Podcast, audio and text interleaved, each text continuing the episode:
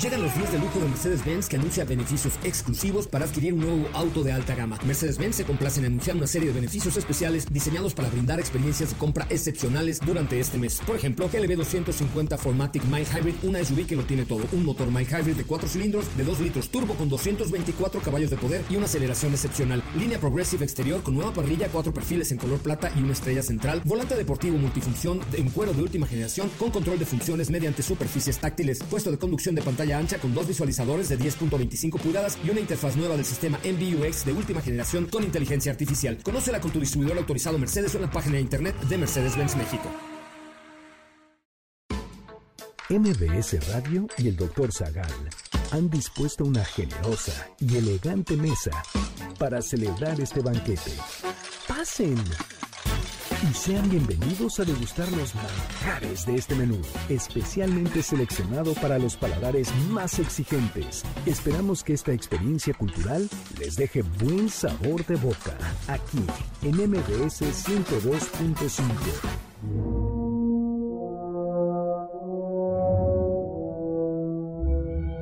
¿Qué es un veneno? ¿Qué distingue a un antídoto de un medicamento antagonista? ¿Desde cuándo se usan los venenos como método de ejecución? ¿Cómo murió Cleopatra? ¿Qué pasa si ingerimos pequeñas cantidades de sustancias tóxicas? ¿Por qué se relaciona a la familia Borgia con los venenos?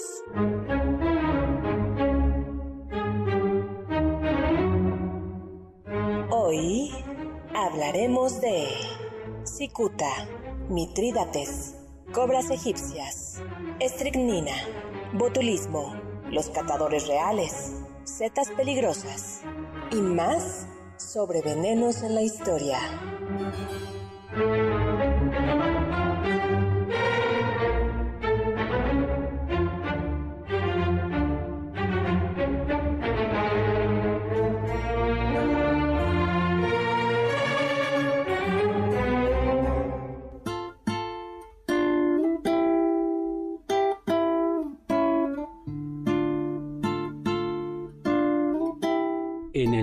Banquete de hoy, el copero servirá, sin haber catado, una copa de un vino delicioso con un toque de cicuta. Tendremos también un delicioso pescado globo, impecablemente cortado, y en el café nos servirán un poquito de estricnina para rematar con una copa de champaña con mucho cianuro.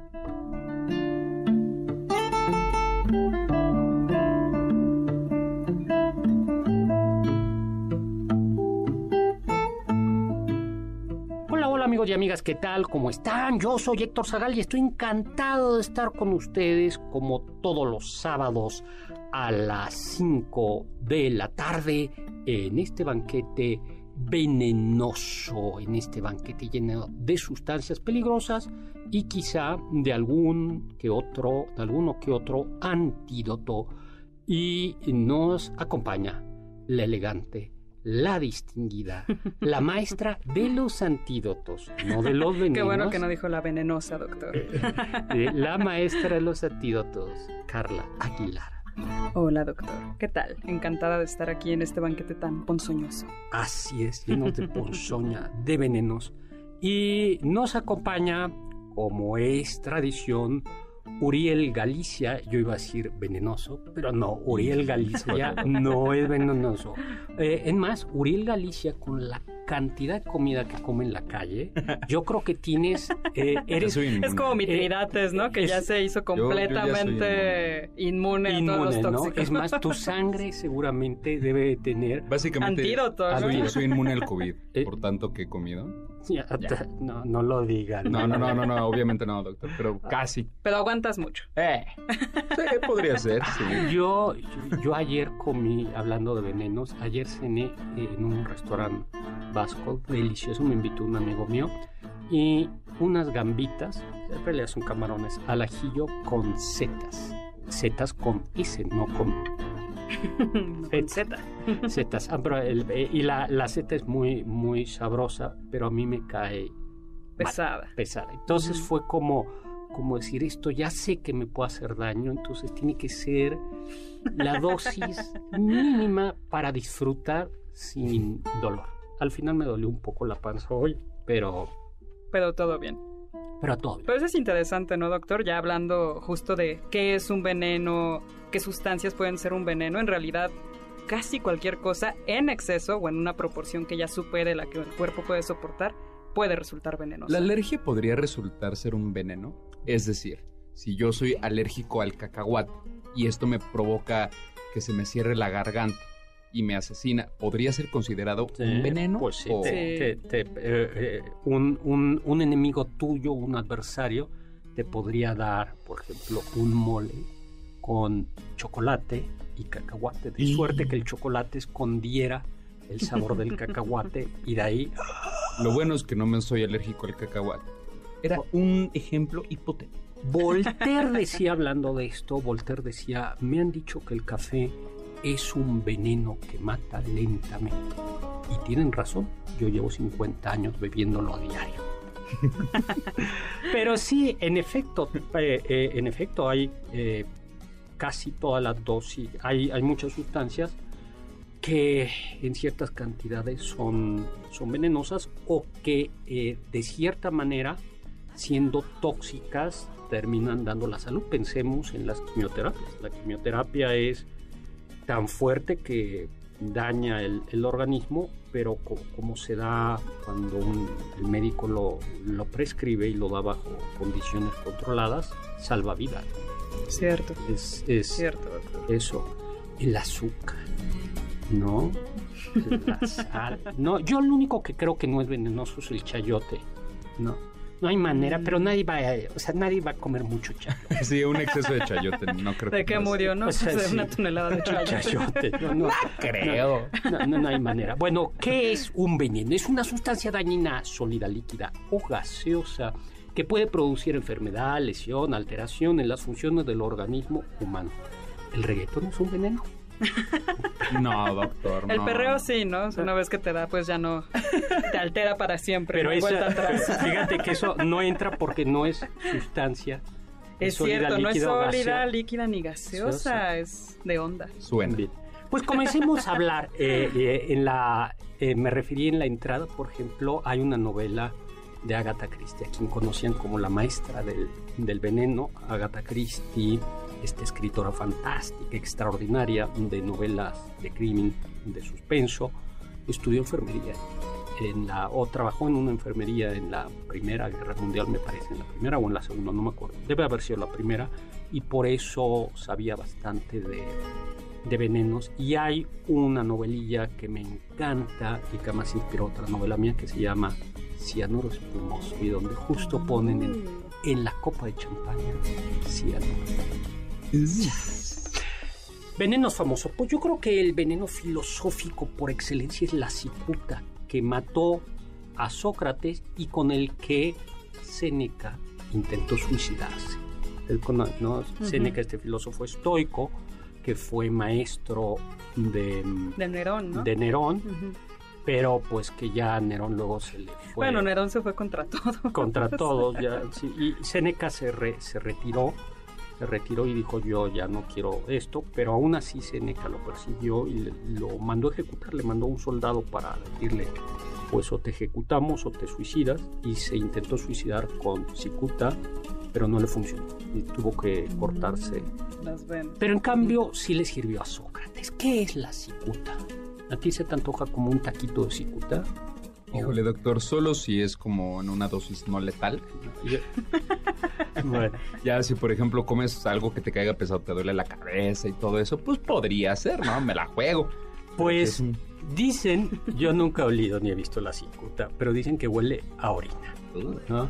Y su principio es un alcaloide y va paralizando el cuerpo. Precisamente por eso Sócrates, nar- eh, Fedón, perdón, Platón en el diálogo Fedón, que narra la muerte de Sócrates, cuenta cómo va los efectos, se- le va adormeciendo el cuerpo. Si hay un soldado, ¿no, doctor? Que le Sí. tantea los pies, le va tanteando de los pies hacia arriba y Sócrates dice ya no siento. Y eso es lo que va pasando con la cicuta. Eh, y ya cuando, creo que a partir de la cintura llega, ya no sientes, pues ya, ¿no? Así es, el problema es cuando ya llega a los pulmones y el corazón se detiene. Sin embargo, parece que hay algo inexacto porque la muerte de Sócrates en el Fenón es plácida, ¿no? hasta donde puede ser la muerte plácida. Pero, sí, de hecho. pero este, sí, pero vaya, está platicando, está conversando de una manera muy lúcida, sin quejarse de ninguna manera, hasta que por fin la última frase, ¿no? Que le dice a Critones, le debemos un gallo a Asclepio. Asclepio, que era el dios de la medicina y que cuando alguien le dedica, eh, hacía, le decía, cúrame Asclepio y te mando un gallo, Así un gallo en tu... Y por eso la muerte es la liberación.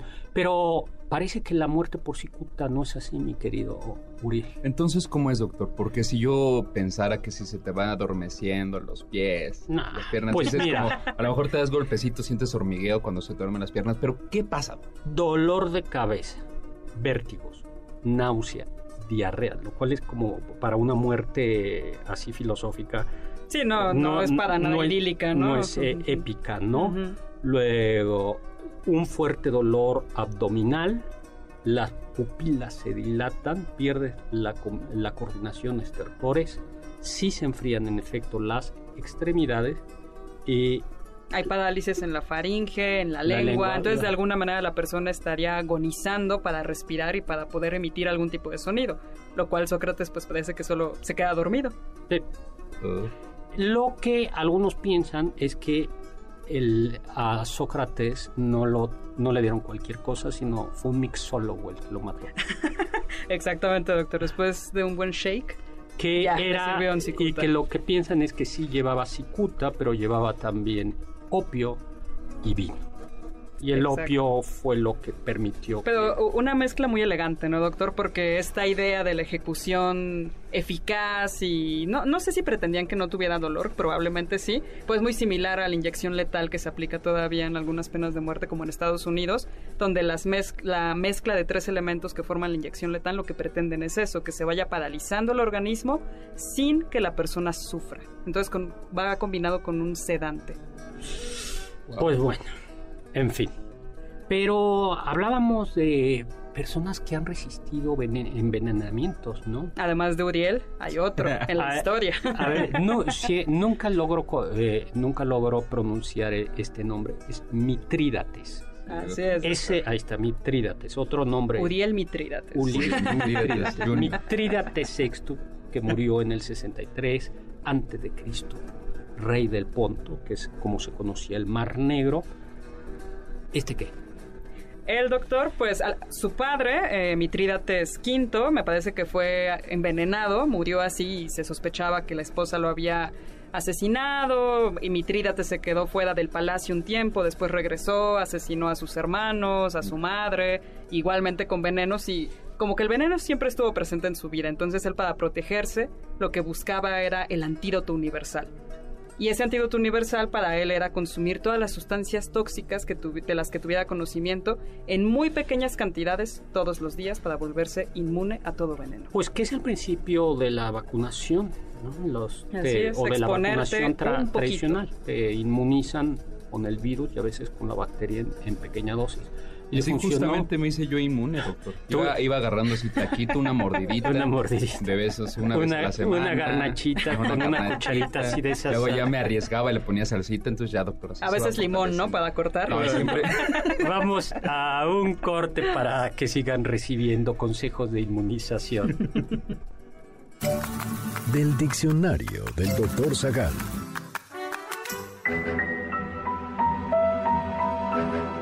Acuerdo con algunos historiadores, la palabra veneno viene de Venus, diosa romana del amor, la belleza y la fertilidad. Parece que, en un inicio, el venenum refería a un filtro de amor. Más tarde tuvo otros significados, entre ellos el de medicina, droga mágica, abortivo y ponzoña.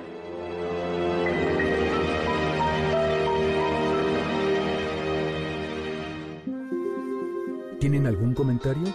Pueden contactar al chef principal, el doctor Zagal, en Twitter, arroba hzagal. ¿Quieres contactar a los ayudantes del chef? Puedes escribirles en Twitter, arroba carlapaola-ab, Héctor Tapia, arroba Toy Tapia, Uriel Galicia, arroba U Cerrilla, Lalo Rivadeneira, arroba Geribadeneira.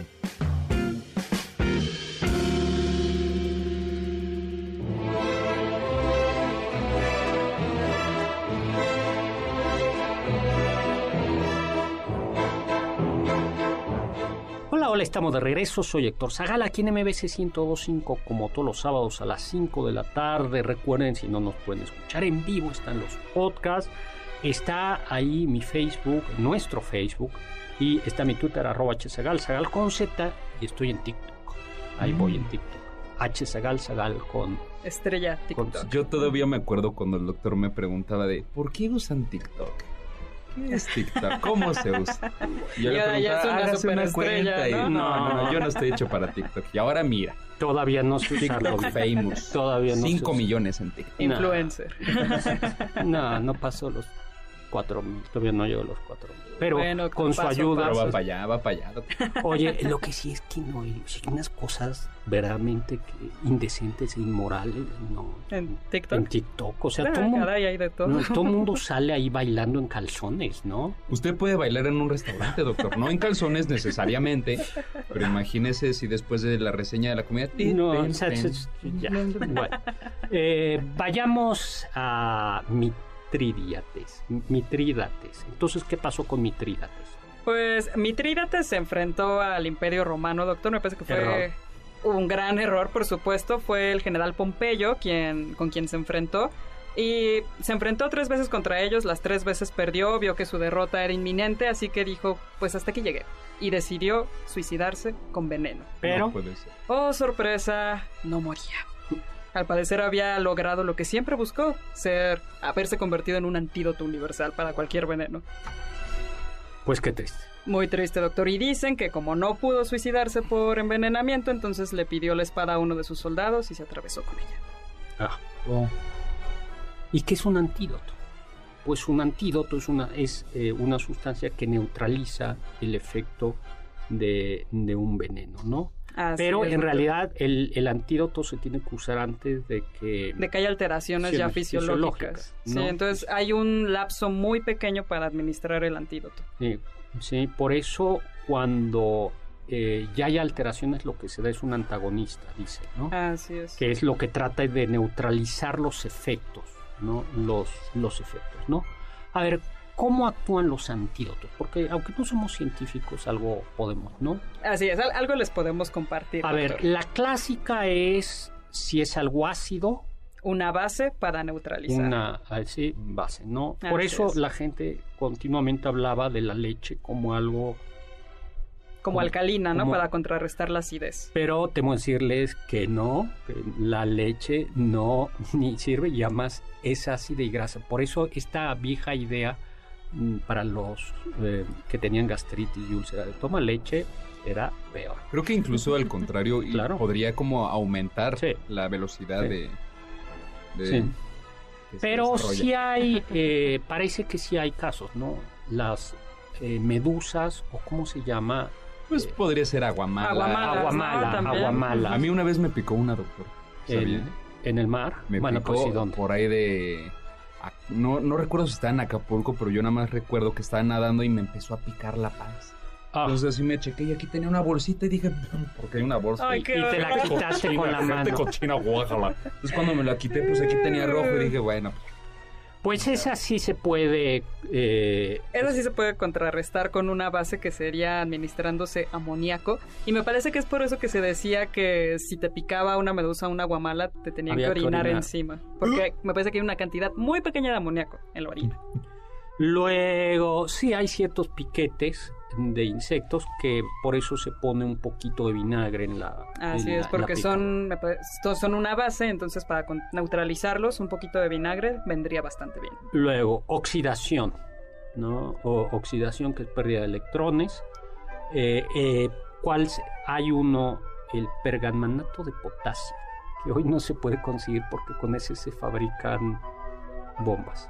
Oh, Pero que yo me acuerdo, me acuerdo del pergamanato de potasio porque a mi papá se lo habían recetado para, es un poco indiscreto lo puedo decir, pero eh, pues bueno, ya mi papá no está con nosotros aquí.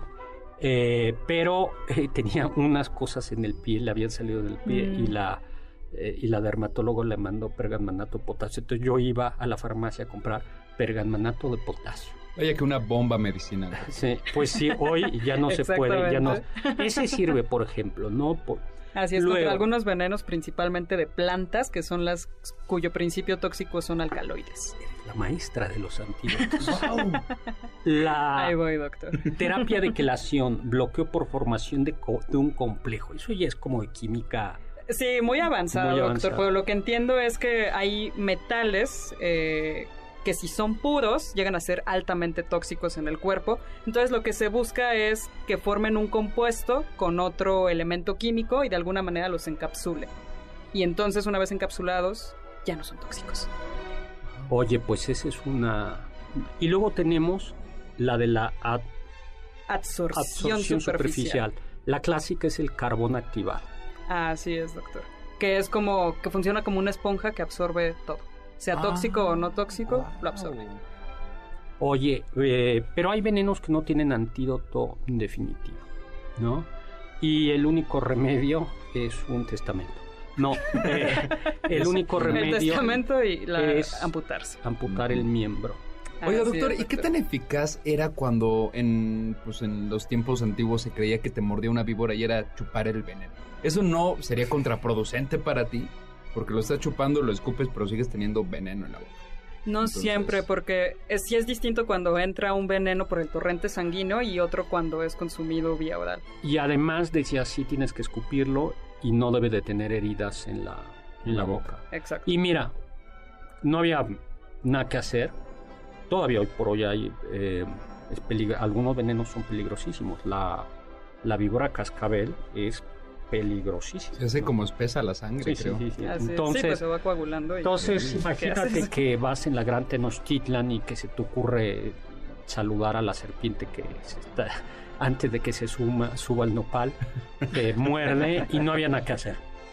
No había nada que hacer, con lo cual eh, se puede, se, pues es lo que se puede. Cleopatra VII, reina egipcia de origen macedonio de la dinastía de los de los Ptolomeos. Ella era en realidad eh, macedónica, ¿no? Una mujer, dicen que muy hermosa y que se ligó al mismísimo Julio César y a otro general romano, Marco Antonio, ¿no? Y Chisme, doctor. chisme. Pues, eh, pues cuando pierde la, la- la- la batalla, Marco Antonio y Cleopatra luchan contra Octavio, quien después llegará a ser César Augusto, César Augusto Octavio, pues eh, Cleopatra huye eh, y Se encierra en un mausoleo, me parece, Sí. porque estaban en Alejandría, Marco Antonio y Cleopatra. Llega Octavio, no hay nada que hacer. Marco Antonio está ya desesperado, es vencido. Cleopatra se encierra en un mausoleo y dice: Pues pref- es preferible morir en este momento a que me capture Octavio y ser llevada como un trofeo, humillada a Sí, Roma. porque iba a ser, eh, la costumbre era llevar a los cautivos de guerra, iba el general triunfante en un carro, en una cuadriga, y encadenada atrás el, el rey, el rey derrotado. Y entonces se suicida, pero ya estaba presa, ¿no? La- Me, me parece que sí, doctor. O sea, ya estaba rodeada de los Sí. generales de Octavio. y, y se suicida, eh, se suicida, hay dos versiones. Una es que es con un áspid, ¿no? que es una serpiente chiquita del desierto. O la otra es con una cobra, ¿no? Eh, creo que, es, no, eh, creo que había una discusión porque una de estas deforma el rostro. Yo no sé cuál es cuál la que deforma el rostro. No, no y, recuerdo. Y entonces pero- algunos han dicho, eh, dependiendo de eso, que seguramente Cleopatra no hubiera querido. eh, Sí, pa- parece que lo que se hipote- hipotetiza es que... ¿Hipotetiza? Hipotetiza. La hipótesis Postula. es que había tres opciones para Cleopatra para suicidarse envenenada. Queda con bele- beleño, una planta que causaba la muerte muy rápida, pero que provocaba grandes sufrimientos y era no era una manera de morir para una reina. El cocimiento de la planta es Triconux vomica, cuyo activo es la estricnina, y esa es la que la iba a deformar una vez que, que se lo empleara, y pues tampoco quería morir así. Y es por eso que dicen que lo más probable es que haya optado por la mordedura de una áspide egipcia. Pues nos tenemos que ir a un corte y regresamos. Los sabios dicen. Todo es veneno y nada es veneno. Solo la dosis distingue al veneno del remedio. Paracelso.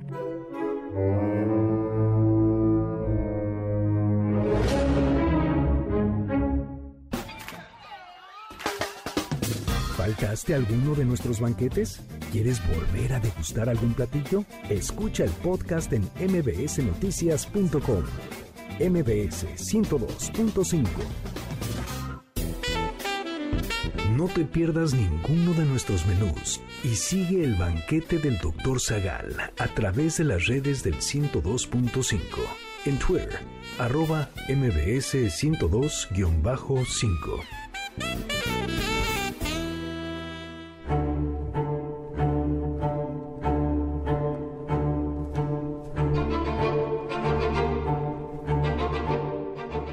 Estamos de regreso aquí en MBC 102.5. Yo soy Héctor Zagal, acompañado de la elegante y distinguida Carla Aguilar y de nuestro catador de venenos inmune, Uriel Galis. Estamos hablando sobre historia de los venenos. Y ya que estamos hablando de Egipto, pues inmediatamente me vino a la memoria el cocodrilo egipcio y el cocodrilo de este de, de, este, de esta estación de radio, nuestro queridísimo Sergio Almazán, Claro, con su doctor. extraordinario programa El Cocodrilo, cumple hoy Nueve, nueve años, nueve años al aire. Que se Wow. dice fácil, pero son muchos. Bueno, tenemos que organizar, ya habíamos platicado con Sergio, un, un, un- Una colaboración, una colaboración, ¿no? Como un, un banquete cocodrilo, un cocodrilo banquete, ¿no?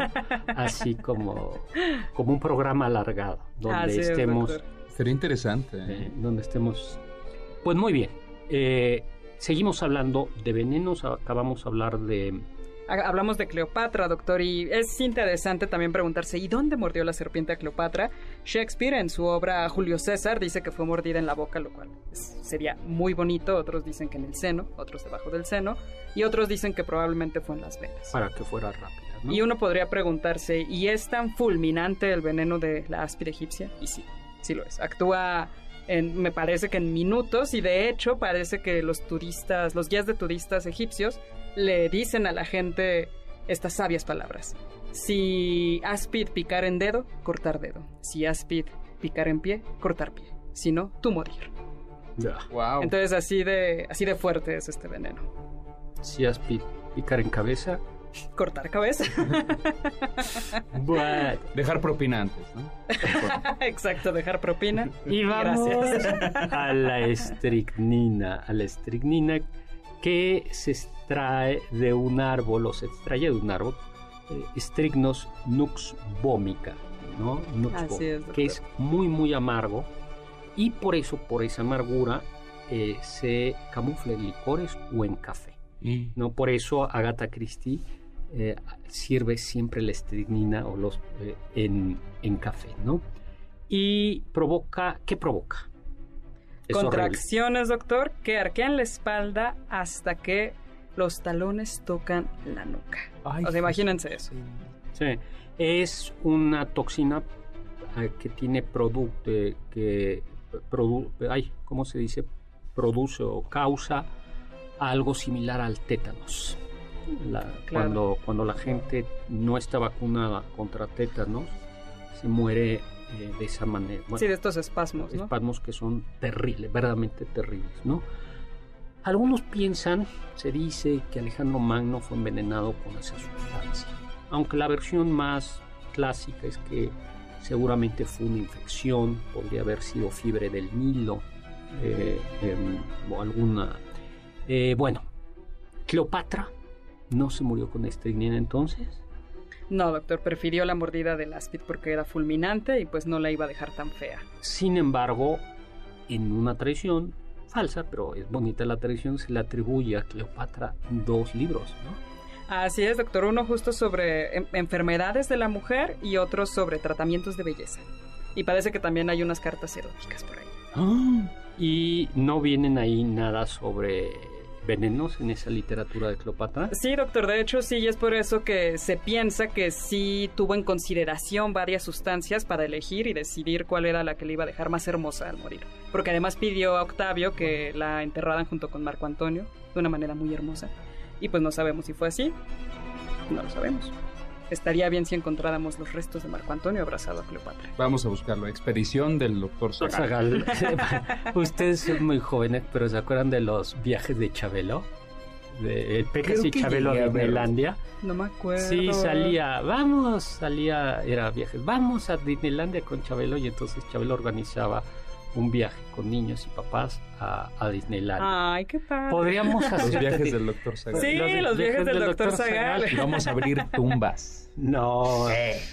Bueno, vayamos a Roma. Los romanos sí que sabían de veneno, ¿no? Porque era una sociedad eh, donde había, al haber poder y riquezas, había intriga, intriga. Y se dice que llegaron a ser muy usuales los venenos en los banquetes, hasta el punto de que en Roma surgió la figura del pregustador, ¿no? que era eh, un catador, no un sommelier, sino era pues un esclavo o un liberto, es decir, un esclavo que había alcanzado la libertad. Em, y pues te toca probar, te toca probar. Por eso es. la frase de que cuando alguien abre tus chetos, te agarran y dicen, creo que este tiene veneno y se lo comen. Exactamente. Ujú. Ese es el sentido. ¿No? Pero, eh, pero, pues tiene un límite, porque eso funciona para los venenos inmediatos. Así es, No. y hay muchos que tardan horas en mostrar los primeros efectos, entonces Ya si Pues, veías que tu, que tu catador ya estaba al ya final ahí. del banquete, ¿dónde está como, mi catador? "Ah, Chin, chale". soy el siguiente. Bueno, Bueno, y hay una ley, la ley Lex Cornelia de Sicaris, eh, de, de Sicaris et Beneficis, que eh, prohibía o que castigaba el empleo de veneno para causar daño. Y el que haya una ley sin... Sí, significa que era común, o sea, que era- sí que era- pasaba. que sí pasaba, ¿no? Así es. Y a ver, como, a- como por ejemplo venenos, cicuta, ya vimos, salamandra, yo no sabía que la salamandra era venenosa. Pues parece que no, doctor, pero en la antigüedad se creía que era un animal bastante ponzoñoso, Sí, entonces... a mí todavía me enseñaron alguna vez, fu- fu- fui al Museo de Arte, de Historia Natural, de, que está aquí en México, y había una salamandra y me acuerdo que, a- que un niño me, me dijo, sí, mira, la salamandra si la tocas es venenosa. doctor, yo tengo una Pero no. pregunta. ¿Es cierto aquel rumor que se dice que cuando te decían como salud y chocaban las copas era para que brincaran y se intercambiaran los, los tragos A para ver, ver, sí. si tenían veneno y Sí, así? hay una explicación. eh, Esa dicen que es una explicación, ¿no? Pero no. O sea, ¿Ah? ¿cómo tienes que, que chocarlos para que... Sí, para que realmente caiga, Caiga. en la otra copa, que se mezcle. Sí, pues no, no, Ay, sí, pero ¿no? suena eh, mandrágora, ¿no? Esa, sí, por ejemplo. Y además también algo que prohibía esta ley es utilizar sustancias como armas de seducción. Chan, O sea, el toloache El prohibidísimo, toloache. ¿Tú sabes qué es el toloache, Uriel? Híjole, doctor. ¿Te gustaría, eh, se me hace que te dieron toloache, Uriel? Sí. Sí, Tal esa vez. risa ya te delataba. Ya. bueno, es en la en México eh, es una hierba que eh, pues sí daña un poquito. Sí, me parece que es psicotrópica, entonces Ah, te da ya. fiebre, ciertas alucinaciones, afecta la y conciencia. que en la tradición herbolaria se daba para recuperar a la persona perdida, Así el amor de la persona perdida o amarrar a la persona. Ah, ¿No? Pues sentido entonces, si forma parte de esta ley, significa que había muchas personas que hacían ese tipo de amarres. O sea, ¿Para qué buscar? el amor debe ser libre. No, eh, basta con una tarjeta de color negro. ¿Para qué te, para qué usar to- toloache? Ahí está. Ahí está, te entrego una tarjeta, tu nombre color Unas negro. bonitas palabras. Y no, Ah, ¿Qué tal? Como Buenas diría tardes. el célebre poeta Bad Bunny, tú no eres mi señora, pero toma cinco mil, gástatelos en Sephora. Y ya con eso, o sea... Barras, barras, barras, ¿qué es eso? ¡Guau! Ay, muy bien. muy bien, es muy sabio, o sea, estaría de acuerdo con el doctor Zagal. ¿Ves? Eh, Yo, yo, yo tengo más calidad porque no son 5 mil, sino es una tarjeta de color negro. Claro, exacto, no hay límite. Sí, o sea, chas, con eso. Bueno, ¿qué otras sustancias? Por ejemplo, Plinio el Viejo ya decía que se utilizaba el opio a veces como un tipo de eutanasia. ¿No? Ay, qué interesante, doctor. Y parece que el uso del veneno eh, alcanza su esplendor, si puede hablarse de esplendor, en la época de Tiberio, Calígula, Claudio, donde el deporte era matar emperadores y matarse entre ellos, ¿no? Son unos momentos es. verdaderamente... ¿no? Sí, horrible, o sea, las intrigas de esos emperadores son fascinantes. Claudio, las deliciosas setas, Así es, como las que yo probé, ¿no? A ver, que platiquen, a ver, platiquen Tienen esto. algo en común. Claudio, eh, eh, emperador romano, tío Así de es. Calígula y su sucesor, murió envenenado. Y parece que murió envenenado. por Agripina. Me parece que fue su cuarta esposa. Y que quería quitar como sucesor a Británico, un hijo de Claudio, y dejar entonces como sucesor a su hijo Nerón. Y le dio, pues, un... Un honguito muy un- especial. Unos doctor. taquitos de setas. No, Así es, no había taquitos en la antigua Roma. Vamos a un corte y regresamos. Escuché que... ¿Pueden envenenarse a sí mismos los animales venenosos? El veneno de una cobra tendría en ella el mismo efecto que tendría en su presa. Así que si la cobra se mordiera a sí misma y el veneno entrara a su torrente sanguíneo, tendría los síntomas que otros experimentan con su veneno.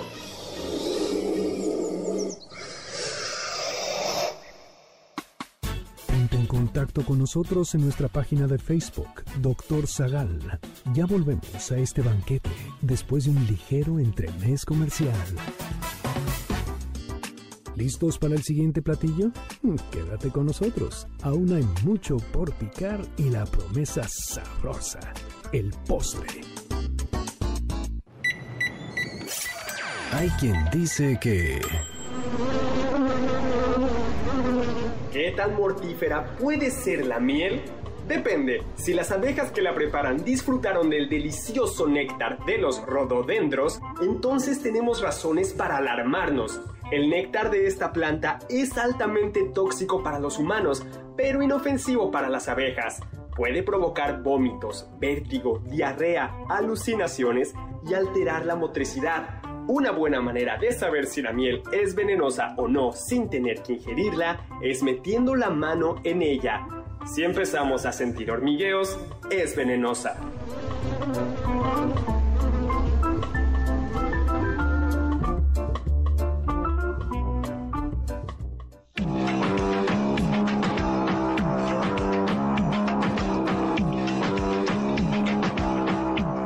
Hola, estamos de regreso. Soy Héctor Zagala aquí en MBC 105 en este banquete, como todos los sábados a las 5 de la tarde, acompañado de la elegante y distinguida Carla Aguilar y doctor. de nuestro catador inmune a los venenos, que es Uriel Galicia. Y bueno, pues estamos hablando de historia de los bueno, de, de venenos, así. No, no, no de historia, porque Sí, no, no, no, vamos pero- como salpicando. Hablando de venenos, A doctor, ver. Si un veneno caduca, ¿es más venenoso o menos venenoso? Es- Esa es una gran pregunta. Sería, cu- sí, sería Mm. tenga cuidado porque este veneno es, es más mortal. es Sí, más mortal. Después de esta fecha. Después de- ¡Oh, ingerí veneno! Ay, pero caducó hace tres años. eh, Sería curioso, ¿no? yo creo No que sé, no, creo yo que creo que justo un veneno, ¿no? yo creo que el veneno caduca eh, y deja de ser venenoso, ¿no? Sí, ¿no? Yo Pues si pensaría. la comida cuando caduca te hace daño, algo que te hace daño y caduca te haría más daño. Es A ver, ya- interesante, Uriel. Estás muy Mándenos ustedes qué, qué piensan ustedes. ¿Ustedes creen que un veneno que caduca es más venenoso O o, ya no menos es venenoso. No, te voy a decir por qué. eh, ya. Es decir, si caduca, quiere decir que caduca como veneno. Claro. Entonces ya perdería su Pero entonces te potencia. intoxicarías de alguna otra manera. Pues, ¿Quién Ah, sabe? Puede Rolo. ser. Bueno, pues cuando vayan a- por sus amarres, chequen la fecha de caducidad de cada uno de estos, por favor. Bueno, la cantarella, ¿no? ¿Qué es la cantarella?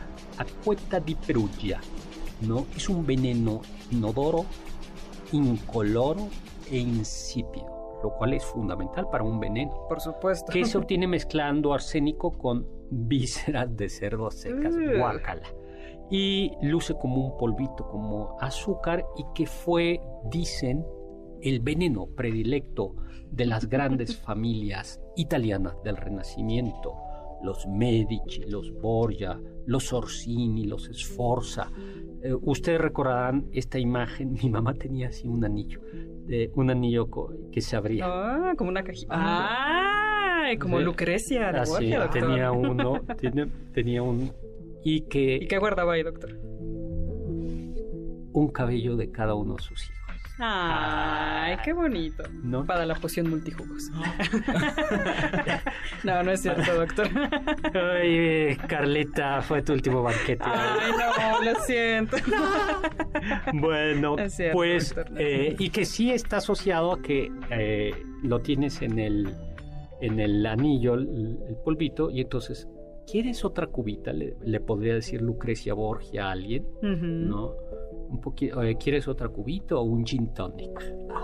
Es. Y ya mientras la persona está distraída, abres el anillo, revuelves un poco y aquí está. No puede ser. Bueno, algo de eso hay, eh, algo de eso hay que en los antros siempre te da o te daban el consejo de tomar cerveza Claro. y que la cerveza o el lo- de preferencia la abran frente a ti, o, o que se haya un lugar de Siempre mucha Es cierto. Oiga, sí, doctor, que pongan atención. Todavía hay muchas cosas muy feas que pasan actualmente cuando se echan cosas a las bebidas. Cuidado, cuidado. Rodrigo Borgia, mm, o Bor- eh, Borja de origen, quien después sería el Papa Alejandro VII, eh, pues era tolerante, protector de las artes, eh, tenía un corazón amplio, ¿no? Corazón de condominio. corazón de condominio, pero sí fue súper, súper corrupto y... eh, Me parece que lo que había hecho enojar a muchos doctores es que ya siendo papa no tenía reparo en decir aquí están mis hijos y además los voy a colocar donde mejor me convenga. entre ellos César Borgia. Así es. César Borgia, que es uno de los príncipes admirados por Maquiavelo. Maquia- Ujú. es, eh, Maquiavelo pone como ejemplo de príncipes así eficaces y desalmados a Fernando el Católico y a César Borgia, Borgia. ¿no? Así es. Bueno, doctor. pues hay varias hipótesis alrededor de la muerte de Alejandro VI, ¿no? Eh, ¿Como cuáles? Pues dicen, doctor, que murió envenenado y hay varias versiones. Dicen que César y Alejandro VI, padre e hijo, estaban... Pues les caía mal el cardenal Corneto y una vez que fueron a cenar a su villa, pues pretendían envenenarlo con el vino, probablemente con la cantarela tan famosa, pero se confundieron las copas y ambos terminaron consumiendo el veneno. A César le dio una pequeña indigestión y Alejandro VI murió agonizando por varios días. Algo así como en las locuras del emperador. Exactamente, exactamente. Se equivocaron de veneno y O a lo mejor simplemente no se confundieron y echaron el veneno, lo mezclaron con su dedo y, y lo chuparon como siempre mezclamos, así como el archivo Nah. de chocolate. Ah, eso no Ah, doctor, ¿es cierto que había páginas envenenadas en libros de la Edad Media? Bueno, hay una novela que es extraordinaria, que no vamos a decir el nombre de la novela para que no... No, sí, pues ya lo dijimos. Spoiler alert, que es la, El nombre el de la nombre rosa. de la rosa de Humberto Eco. Y se envenenan las páginas del manuscrito para que precisamente... Y ese es, pero esa idea de la página envenenada ya está en un cuento de las mil y una noches. Ah, ok. Ya está en un cuento. Hoy diríamos qué es lo que tendrías que envenenar la pantalla Del celular, del celular, sí, por supuesto, ¿no? doctor. La pantalla del, del celular, ¿no? Lo cual sería bastante más fácil, ¿no? Así es, totalmente. O los cubrebocas. Bueno, no, ya no demos ideas. No, por favor. Sí, no, ya no demos ideas. Pero bueno, parece que Alejandro VI, a quien se le acusa de haber sido Fue de uno de los grandes envenenadores, pues le fue así. Pero, eso es exacto, doctor. Dicen que más, más bien fue malaria. Sí, una, una tradicional malaria porque hacía calor, las aguas, ah, había lugares pantanosos en torno a Roma Y vamos ahora a la tetrodoxina. ¿no? Tetrodotoxina. Tetrodo, tetro, Tetrodotoxina. tetrodotoxina. Es. Una neurotoxina eh, mil veces más potente que el cianuro, eh, que se halla en la saliva del pulpo de anillos azules y en los ovarios del pez globo. Por eso Eh, es tan peligroso consumir el pez Sí, globo, y doctor. que te mata. eh, Te provoca parálisis, parálisis, y colapsa todo el Yo sistema. creí que el pez globo era peligroso porque te picaba y te dolía, pero no sabía que te envenenaba. sí. Así ¿Qué? es. Sí, cosas, te- doctor. Y por eso es sorprendente que en Japón se consuma el pez globo. Pero para que te sirvan en, en sashimi el pez globo, tiene que ser un chef, un cocinero especial, con una licencia especial, Claro, con años y años de preparación para Pa- saber cómo cortarlo. cortarlo, porque si se equivoca, ¿para qué te platico? Sí, no, horrible. No, yo no comería eso. No, yo tampoco. O sea, dices... Preferiría un pescadito normal. Sí, ¿no? Un, un atuncito de lata. Sí, creo que me, cae mejor, me, me atrae un poco más. el Botox, doctor, eso es interesante. Ya no me voy a poner tanto entonces. Ese es el secreto del doctor, ya lo dijo. Bueno, la botulina también es una neurotoxina elaborada por una bacteria. Y em, Pues justo en el Botox se utilizan dosis muy, muy, muy pequeñas para pues contrarrestar la- los signos de envejecimiento como las arrugas. y fue utilizada al parecer por los, por los japoneses durante la ocupación de Manchuria contra soldados chinos para eh, experimentos. Así es. Sus efectos como veneno es, son náuseas, vómitos, parálisis progresivas hasta el punto de impedir la respiración. Esto sí es ingerida vía oral. Pues, y el, eh, el talio, ¿no? Que es un eh, Un metal blanco de tintes azulados cuyas sales son altamente tóxicas y que parece que durante muchísimos años se utilizaron como raticidas e insecticidas. Sí, por eso. ¿Y en dónde se ha usado? Dicen, doctor, que este fue el veneno predilecto de Saddam Hussein para eliminar a sus opositores políticos. Su medio hermano, Barzan al-Tikriti, era un toxicólogo eh, que formaba parte de la unidad médica de venenos en la Facultad de Medicina de Bagdad. Y pues ahí hicieron una buena mancuerna para los intereses de Saddam Hussein. Luego está el cianuro, que está eh, presente de forma natural en las almendras, en las nueces, en las castañas. En algunas semillas de manzanas, por ejemplo, melocotones, Pero no, ciruelas. no se preocupen. Sí, Sí, si se, han tragado las semillas de manzanas, manzana, tranquilos, eh, no, no, no les va a pasar no. nada. Eh, en dosis altas produce dificultades respiratorias, convulsiones y fallos cardíacos. Y los eh, se decía que algunos espías traían capsulitas de cianuro para suicidarse. Y sí se sabe que algún personaje, eh, algún nazi que estaba esperando eh, juicio, que eh, iba a ser enjuiciado por sus crímenes de guerra, se, eh, Se administró, ¿no? Cianuro. con, con cianuro, con una capsulita de cianuro. Y algo espeluznante es que el gas, y ya nos vamos con el que mataban a tantas y tantas personas inocentes en los campos de concentración, estaba hecho a base de cianuro. Bueno, nos vamos, nos vamos, nos vamos. Este Nos vamos a banquete- tomar unos antídotos, doctor. Sí, y bueno, pues nuevamente a Sergio Almazán un super abrazo al cocodrilo, a Nael y a todo su cocodrilo. equipo. años. Bueno, muchísimas gracias, Carla Aguilar, muchísimas Gracias, gracias. Uriel Galicia. Gracias. En cápsulas, muchísimas gracias a Carmen Cruz, Larios y Héctor Tapia. Luis Morán, mil gracias. Muchísimas gracias en producción a Juan Carlos Castillo, a Carla Aguilar. Y los dejo con el siguiente programa, Balones al aire con Eduardo Chabot y todo su equipo. Yo soy Héctor Zagal, mi Twitter arroba hzagal, zagal y recuerden aquello que nos decía Kant, sapere aude, atrévete a saber. Confiamos que este banquete ha sido un deleite gourmet y cultural. Gracias por escucharnos y nos esperamos el próximo sábado con una deliciosa receta que seguro será de su agrado. MBS 52.5